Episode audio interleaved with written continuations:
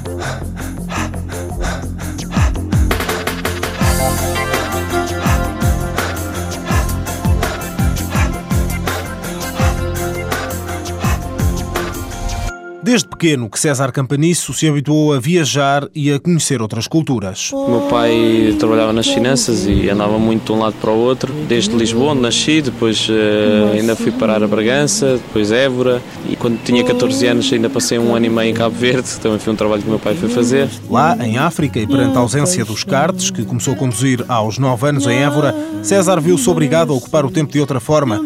Jogava ténis, velejava e pescava. Esta última, uma verdadeira atividade radical. A pesca lá era, era bastante artesanal, acabávamos por ir para as rochas com fios de pesca e anzóis e, e eles têm aquela maneira muito hum, diferente, não é? Porque pegam os peixes com a mão e, e vão pescar com as moreias, vão para as rochas, mergulham. É claro que eu, eu passei assim do, do, de ser um, rapaz muito tranquilo, passar para a natureza assim pura e dura e foi, foi bastante giro. As águas de Cabo Verde ficaram para trás um ano e meio depois da chegada. Voltou a Portugal, aos karts e à competição. Em 1998 venceu o Campeonato da Europa de Fórmula A. Para chegar ao título teve de derrotar nada mais nada menos que Fernando Alonso, hoje bicampeão mundial de Fórmula 1. Na altura, o segundo atrás do português. Ele foi o meu adversário direto até a última prova e, e, e decidimos mesmo na última. E eu fiquei em primeiro e ele em segundo e acabei por ganhar o título na Bélgica. Desde essa prova, não mais César e Fernando Alonso se cruzaram nas pistas.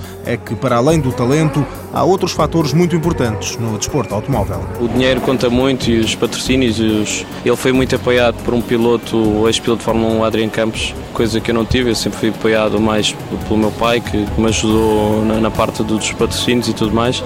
E as carreiras acabam por se definir assim, às vezes não, não é pelo talento. Guardou a recordação e o orgulho de ter batido na pista o agora bicampeão mundial. No carro e quando não está a competir, descreve-se como um condutor calmo e salienta que só teve um acidente na vida. Foi no Brasil, quando um autocarro veio contra ele, ou seja, nem teve culpa. César Campaniço, 29 anos.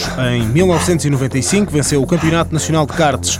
Em 1998 sagrou-se campeão europeu.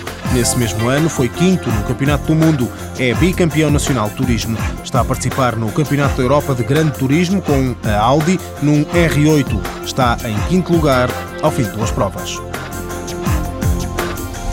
Apoio Instituto do Desporto de Portugal.